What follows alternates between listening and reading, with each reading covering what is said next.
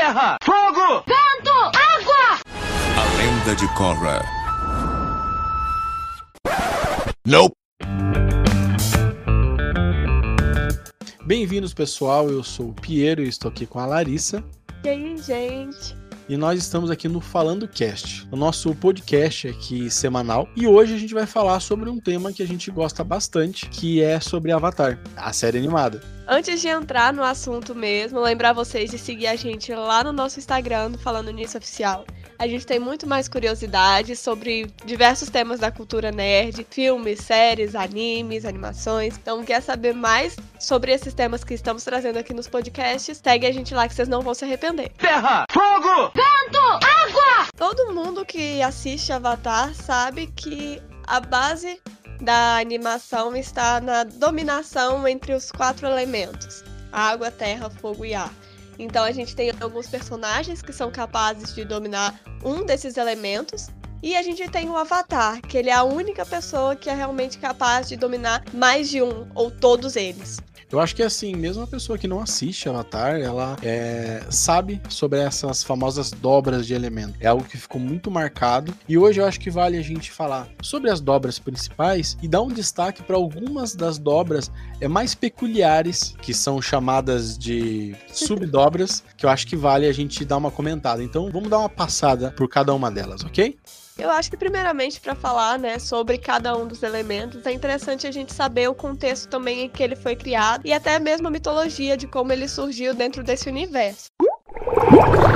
Então, falando primeiro da dobra de água, é, a mitologia diz que a dobra de água, a primeira grande dobradora de água, foi a própria Lua, que a Lua ela consegue levar as marés de acordo com a sua, o seu estado, se ela tá cheia, as marés ficam mais altas. Então, a própria dobra de água, ela fica mais forte com relação à progressão, né, da lua. Então, a lua cheia, ela deixa a dobra de água mais forte. E o interessante é saber também que cada dobra ela foi baseada em um estilo de luta real. A dobra de água ela é baseada no Tai Chi, que usa a força do oponente contra ele mesmo. Esse estilo de luta, ele é facilmente visto, né, no, na animação, pelos movimentos dos personagens, né? Uhum. Se você comparar eles com outras pessoas praticando Tai Chi, você vai ver que são basicamente é, os mesmos movimentos, né?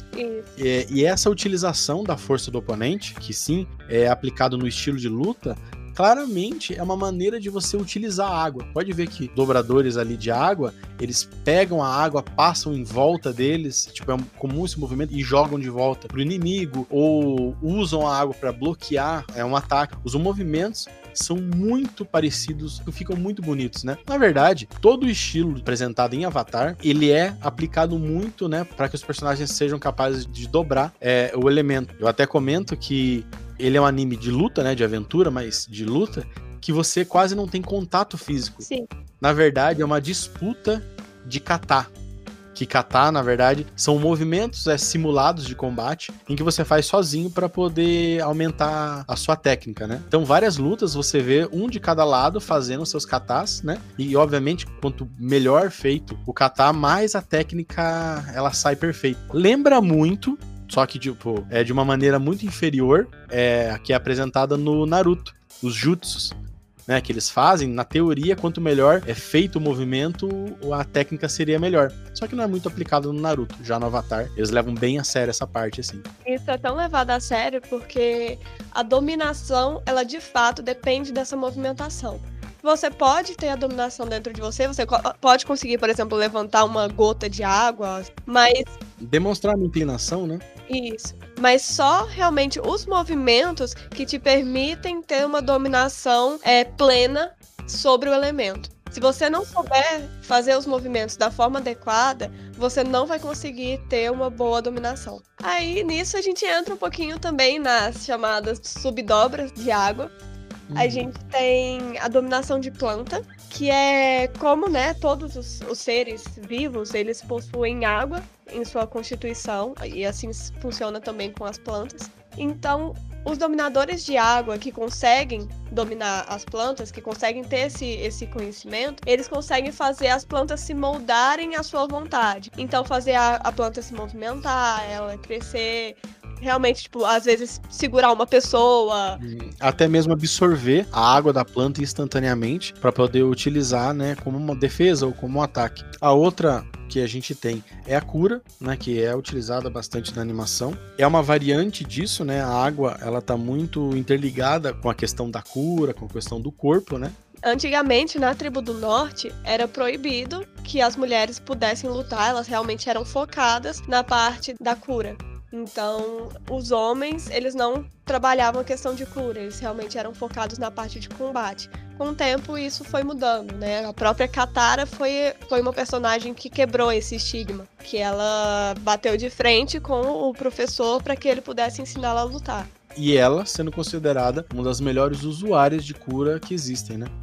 Variante ali que é muito utilizado é a criação do gelo, que basicamente é a água com a temperatura mais baixa ali, que é bem utilizado. E eu acho que o mais famoso que a gente tem é a dobra de sangue, né? Que é algo bem peculiar mesmo. É, a dobra de sangue ela tem um potencial ofensivo absurdo, né? Porque assim como a, a técnica de, das plantas, ela consiste em você conseguir dominar a água presente dentro de uma pessoa. Então, né, como a gente sabe, uma pessoa é composta por 80% de água. Depende da pessoa, sim.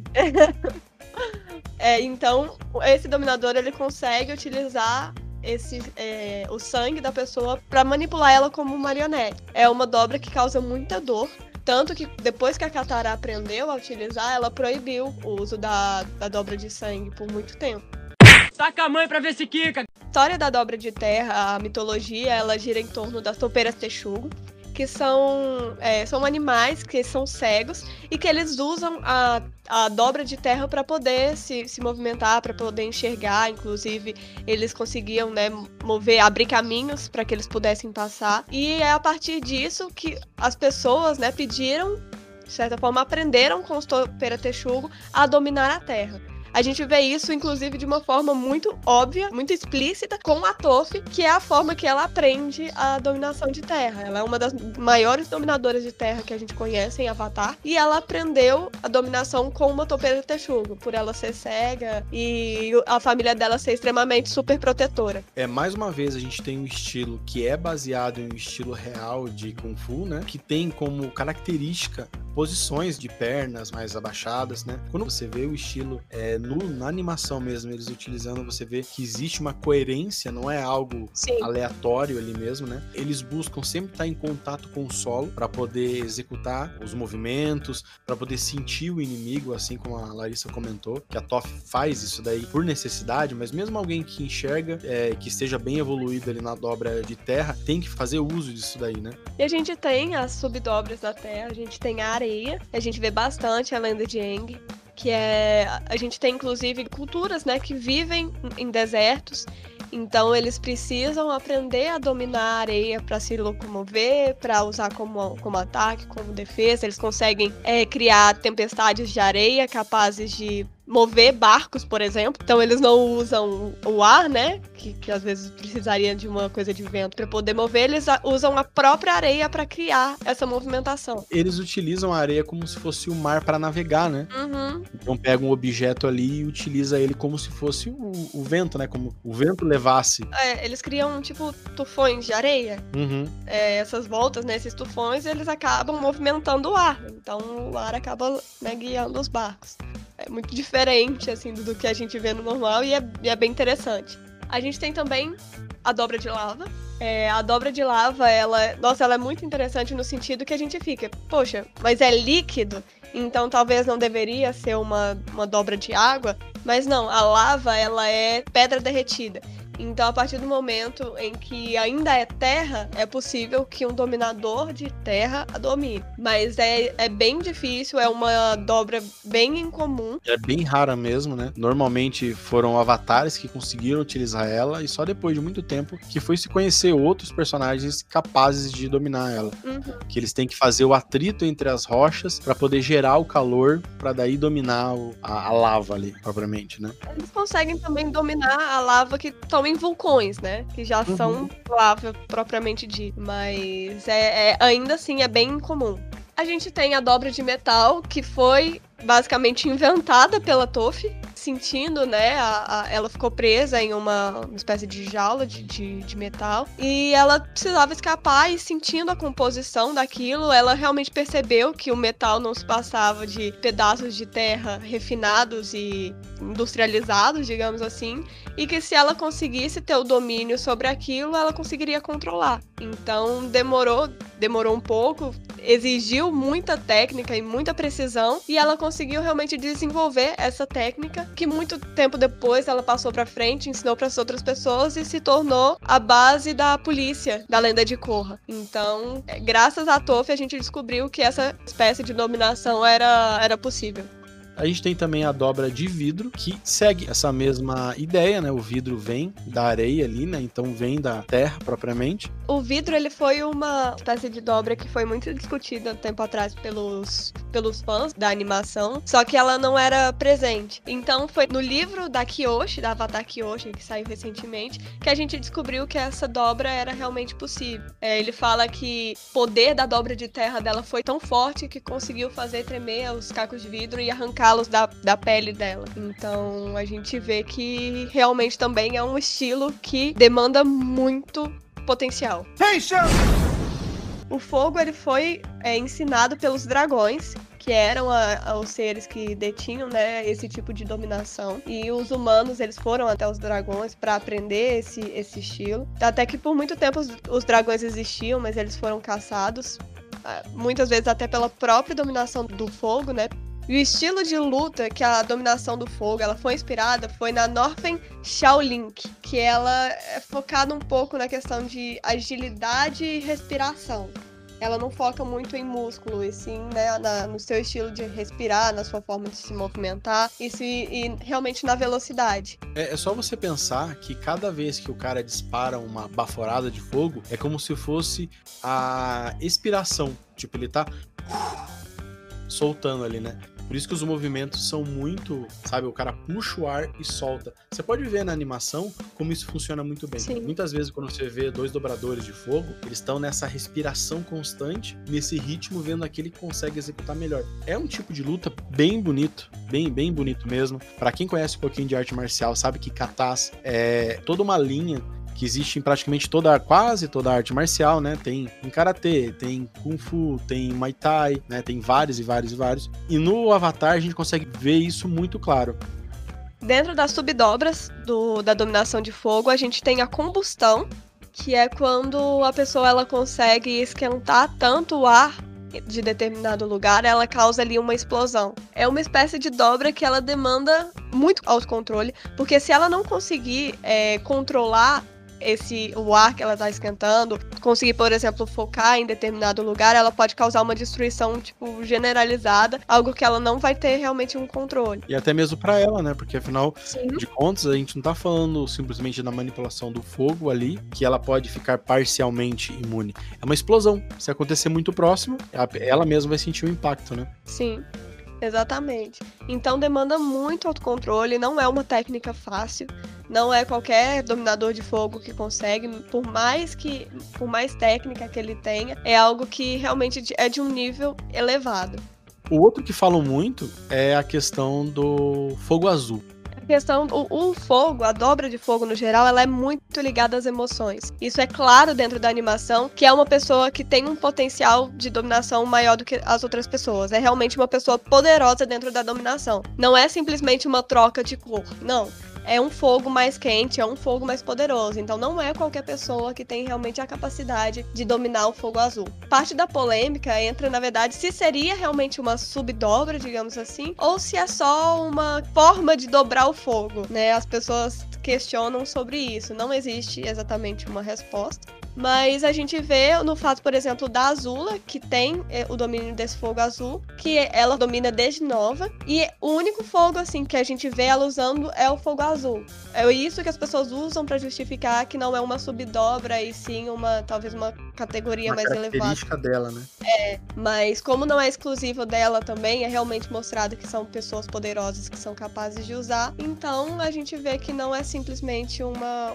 característica única de um personagem. A a outra subdobra é o raio, a utilização de raio, que vem da dobra do fogo, que é algo assim mais físico, né? Mais questão de física, química ali, que é uma utilização assim bem. Eu imagino para ensinar isso deve ser bem difícil, sabe? Você separar os elétrons dos nêutrons para que você crie a descarga elétrica e daí possa conduzir ela até onde você quer. É algo bem complexo assim. E é uma dominação muito difícil e muito perigosa, principalmente para o dominador, não só para a pessoa né, que está sendo atacada, porque o dominador ele tem que fazer essa separação e na hora que ele vai juntar, ele tem que conseguir realmente canalizar essa energia para fora. Se ele não consegue canalizar essa energia, ele vai acabar sendo fritado por dentro. Você tem que imaginar uma coisa muito simples. Toda vez que um personagem utiliza um raio, é, não existe você lançar um raio. Uhum. O raio, ele é atraído por alguma coisa. Entendeu? Então, tipo, ok, nos desenhos a gente leva isso, mas se você pensar na vida real, ninguém consegue lançar um raio. A ideia é que ele age meio como um condutor.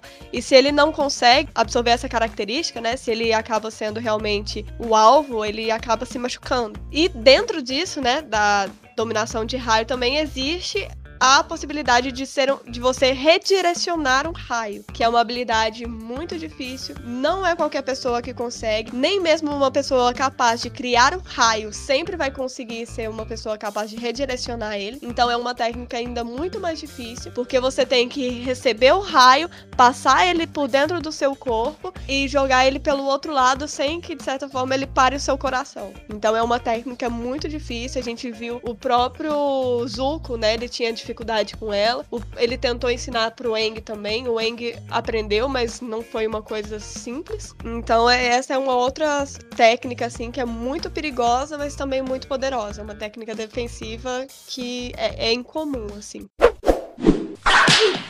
Bom, falando um pouco também sobre a dobra de ar, a gente sabe que a mitologia dela é baseada nos bisões voadores. São aqueles bichos grandes e peludos, enormes, sei lá, do tamanho de um elefante, que a gente não sabe como eles voam. Eles, de certa forma, conseguem se deixar mais leves que o ar ou alguma coisa desse, nesse sentido. Então, foi essa experiência, essa técnica, que foi repassada para os dominadores de ar. Que eles realmente conseguem é, dominar o, o ar para que eles fiquem mais leves ou manipular realmente de acordo com o interesse. O estilo que eles utilizam, né, para poder representar e fazer a dobra de ar é o Baguazhang.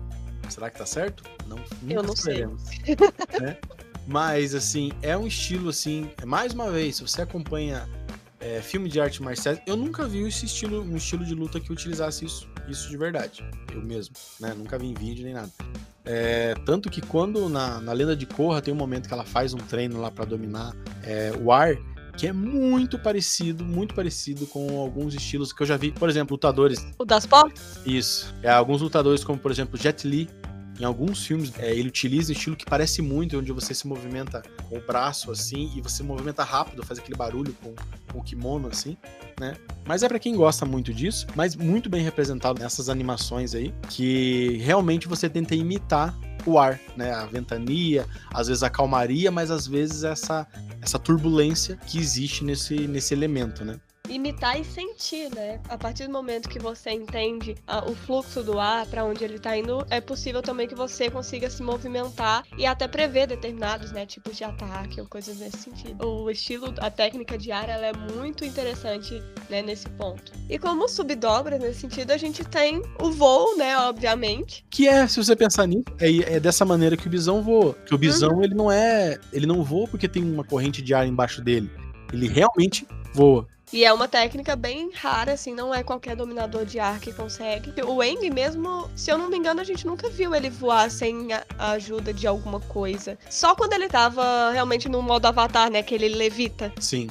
Aí a gente vê ele voando, mas no geral a gente não vê ele muito né, em voos que não seja com a ajuda de alguma coisa. Mas a gente já vê o potencial destrutivo que existe na dobra de ar, que é até mal vista entre os monges de ar, que é a dominação do vácuo, que é a de você retirar o ar de determinado espaço. Então você consegue matar, por exemplo, uma pessoa sufocada retirando o ar do pulmão dela. Segurar a respiração. Tô falando. Do, tum, tirou o ar do teu pulmão. A gente tem a, a projeção astral, ela foi muito mostrada na lenda de Korra, com o neto do Eng, né, filho do Tenzin. Então você realmente ia levar o seu espírito pra poder ir pro outro plano. Né? Além do, do plano físico, você consegue também visitar o plano astral. Então, em resumo, vai falar qual é a, a dobra mais forte, qual é o estilo de dobra mais fraco. Eu acho que não existe um estilo de dobra mais forte ou mais fraco. É, depende de quem, né, vai praticar, se da força do dominador e também do que você precisa naquele momento a proposta dele, né? Como que a gente pode dizer que o dobrador ou o estilo que o dobrador tá utilizando é fraco quando ele é um monge pacifista? Uhum. Faz sentido o estilo dele ser agressivo? É, não é nem a dobra agressiva. Faz sentido ele usar de maneira agressiva? Agora, um conquistador que quer fazer o império, é óbvio que as técnicas dele serão mais agressivas. Acho que o pessoal confunde um uhum. pouquinho isso quando eles ficam colocando qual é mais forte, qual é mais fraco. Lembrando que Avatar é uma história que distribuiu seus personagens, aqueles que utilizam a dobra, e que alguns vão pensar totalmente em combate e outros não. E eu acredito, assim como a gente comentou agora há pouco, que é isso que faz a nossa percepção tender para uma das dobras mais fortes. Mas acho que não há limite, né? A gente já viu é, exemplos de do ar ser extremamente agressivo e fatal, uhum. Outros, sabe, serem menos, assim, ou às vezes serem mais fracos. Por exemplo, ah, você vai falar que mover alguma coisa não é algo mais forte, não é algo muito forte em comparação com você matar um grande exército. Mas a gente tem prova, por exemplo, com a Kyoshi, que ela conseguiu literalmente criar uma ilha, movendo a terra, né, separando um pedaço da terra do outro. Ela literalmente moveu um pedaço de terra gigantesco, criando uma ilha própria. Você vai falar que isso não é poderoso, porque não matou ninguém? Poxa, não dá. Terra, fogo, vento, água! Então é isso, espero que vocês tenham gostado. Esse foi o nosso podcast falando sobre os estilos de dobra de Avatar. E se estão interessados em mais conteúdo de Avatar e de outras animações, de filmes, de séries, entra lá no Falando Nisso no Instagram que tem muito conteúdo para vocês. Isso aí. E não deixa de ouvir os nossos outros podcasts. Tchau, tchau. Até a próxima.